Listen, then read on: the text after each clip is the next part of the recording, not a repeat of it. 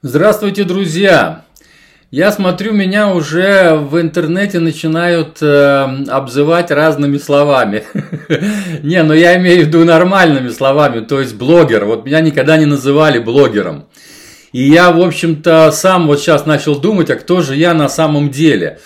И э, подкастер, вот я начал делать подкасты, но подкасты я делаю где-то вот года два, наверное, уже, да.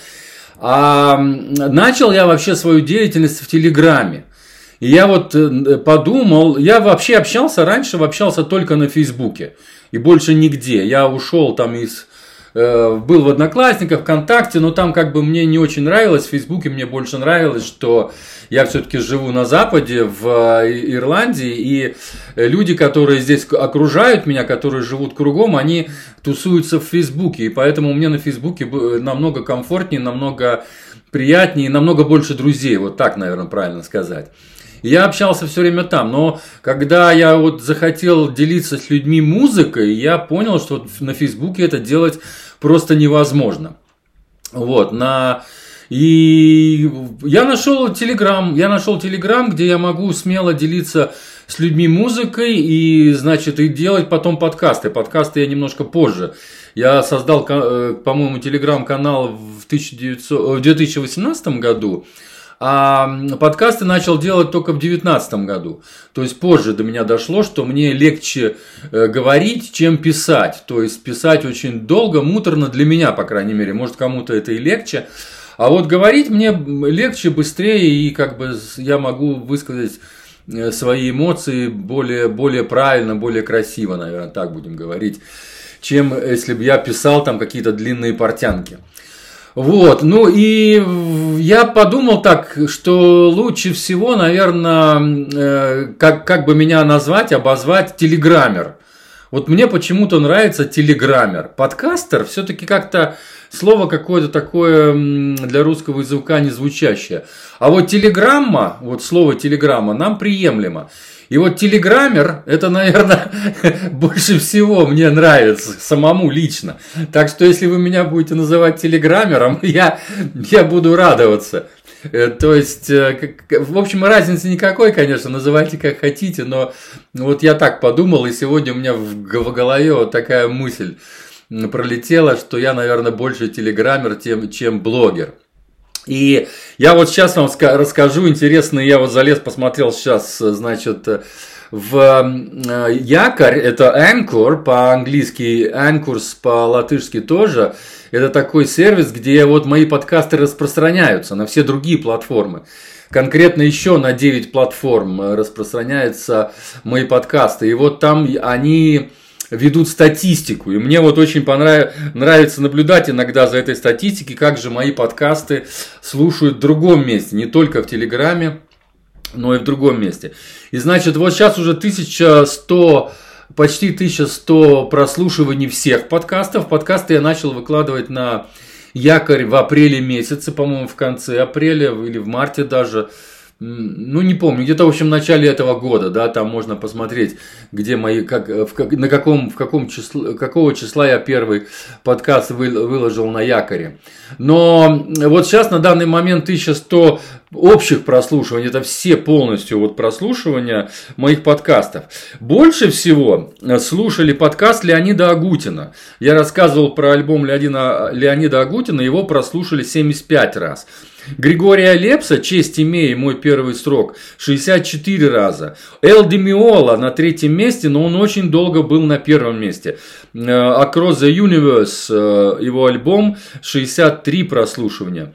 Хью Масикелла на четвертом месте и Тони Аллен с альбомом Rejoice, замечательный альбом, 33 раза его послушали. И Григорий Лепс, честь имея, разведка боем, который совсем недавно я обозревал, он тоже вырвался вот уже в пятерку, попал да, имеет 26 прослушиваний. То есть э, меня слушают на других э, сервисах, и это очень здорово. И вот еще здесь статистика такая. На Spotify я ожидал, что будет больше. Все время, э, значит, Spotify лидировал, а Apple Podcast был немножко сзади на 2-3%. Сейчас они выровнялись. 27% слушают меня на Spotify и 27% на Apple Music. Это интересно, потому что в России э, открылся Spotify, вот уже больше как месяц он работает, но почему-то Apple Music вырывается вперед. Ну, не вперед, а они на, на одинаковой позиции сейчас.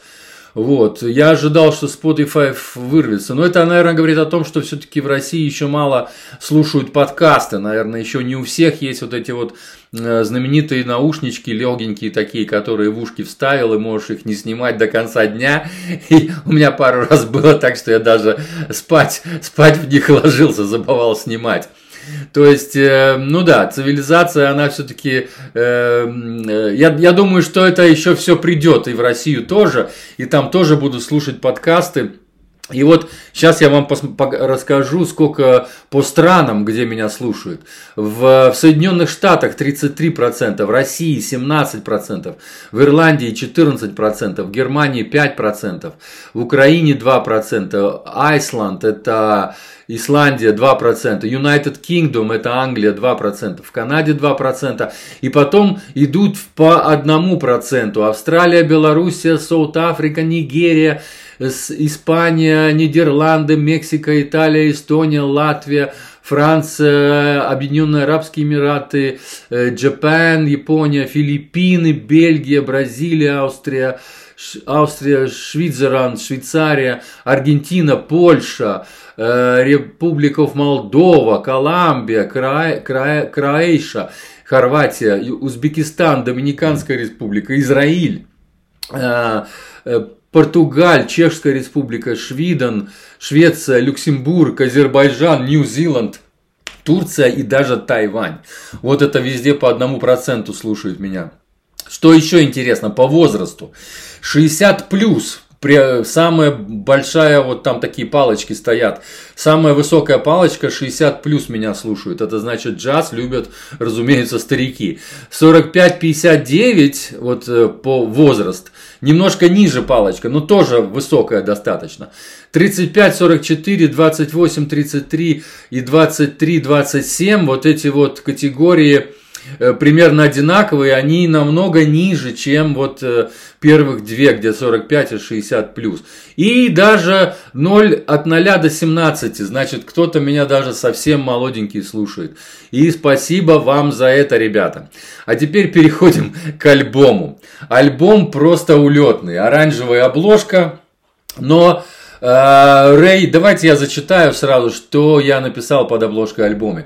Начиная с 1950-х годов, Рэй Мантилла был одним из настоящих гигантов конгов и первопроходцев в использовании уникальных комбинаций латинских ударных инструментов, записав сотни сессий с разными музыкантами. Ну, имеется в виду, что он на разных инструментах играл там и разные латинские инструменты принес именно в джаз потому что конгер тоже в джазе, это в то время, в 50-х годах, это была новость. Э, самые известные совместные работы были сделаны с Чарльзом Мингусом, это знаменитый басист Херби Ман, это знаменитый флейтист, и с Макс Роучем, это знаменитый э, барабанщик.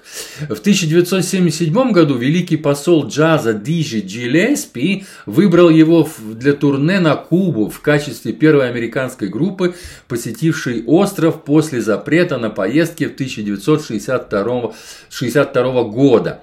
Вот когда Куба открылась, это точно так же, когда, как открылся Советский Союз когда-то, и в него хлынули вот, значит, эм, джазовые музыканты, так вот Диджи Джилеспи со своим ансамблем, оркестром, он был первый. И вот в тот состав входил Рэй Монтилла. И они, кстати, несколько раз путешествовали по Кубе, не один раз, несколько лет на протяжении. И они, кстати, что еще интересно, они играли с кубинскими ансамблями, они там приглашали кубинских музыкантов как бы приглашали к себе на сцену и играли с ними. Представьте, как ребята там играли. То есть я помню те моменты, когда в Ригу приезжал или в Таллине я был на первых концертах на джазовых, вот когда я в, только вот западные артисты начали приезжать в Советский Союз, я помню, как наши туда на сцену лезли и, и как они играли, то есть они э, всего себя отдавали, то есть играли настолько хорошо, настолько пытались себя показать джазменами, вот с этими великими джазменами, что просто ух. И поэтому очень много записей вошли в историю. Вот именно вот Дизи Джилеспи коллектив вот сделал много исторических записей именно на Кубе с кубинскими музыкантами, и вот в том числе Рэй Монтила играл с ними. И, значит, э, они, они даже как бы даже политический такой характер имеют. То есть, когда называют вот имя Диджи Джилеспи, то есть это один из лучших да, на Кубе как бы такой новатор джаза, что ли, наверное. Вот, окей, едем дальше. Умерший в марте от лимфомы в возрасте 85 лет, это Рэй Монтила. Он знал, что Реберс станет его последним альбомом, поэтому он собрал старых друзей, и если не считать басиста, основной состав альбома плюс приглашенный вибрафонист ничем не отличается от альбома предыдущего, э, представленного на предыдущей записи, которая называется High Voltage 2017 года. Итак, дальше я перечисляю Рэй Монтила перкашн, Иван Рента сопрано и тенор саксофон, Джордж Костелло баритон, саксофон и флейта, Гейдо Гонзалес э, трампет, это значит труба и флюгергорн, Эдди Мартинес piano и Fender Rhodes, Майк Фриман vibes, это вибрафон, э, э, Реубен Родригес бас и Диего Лопес drums, барабаны. А что касается по названию Rebirth, Rebirth это значит пере... Эм. Birth это значит date of birth, это день рождения.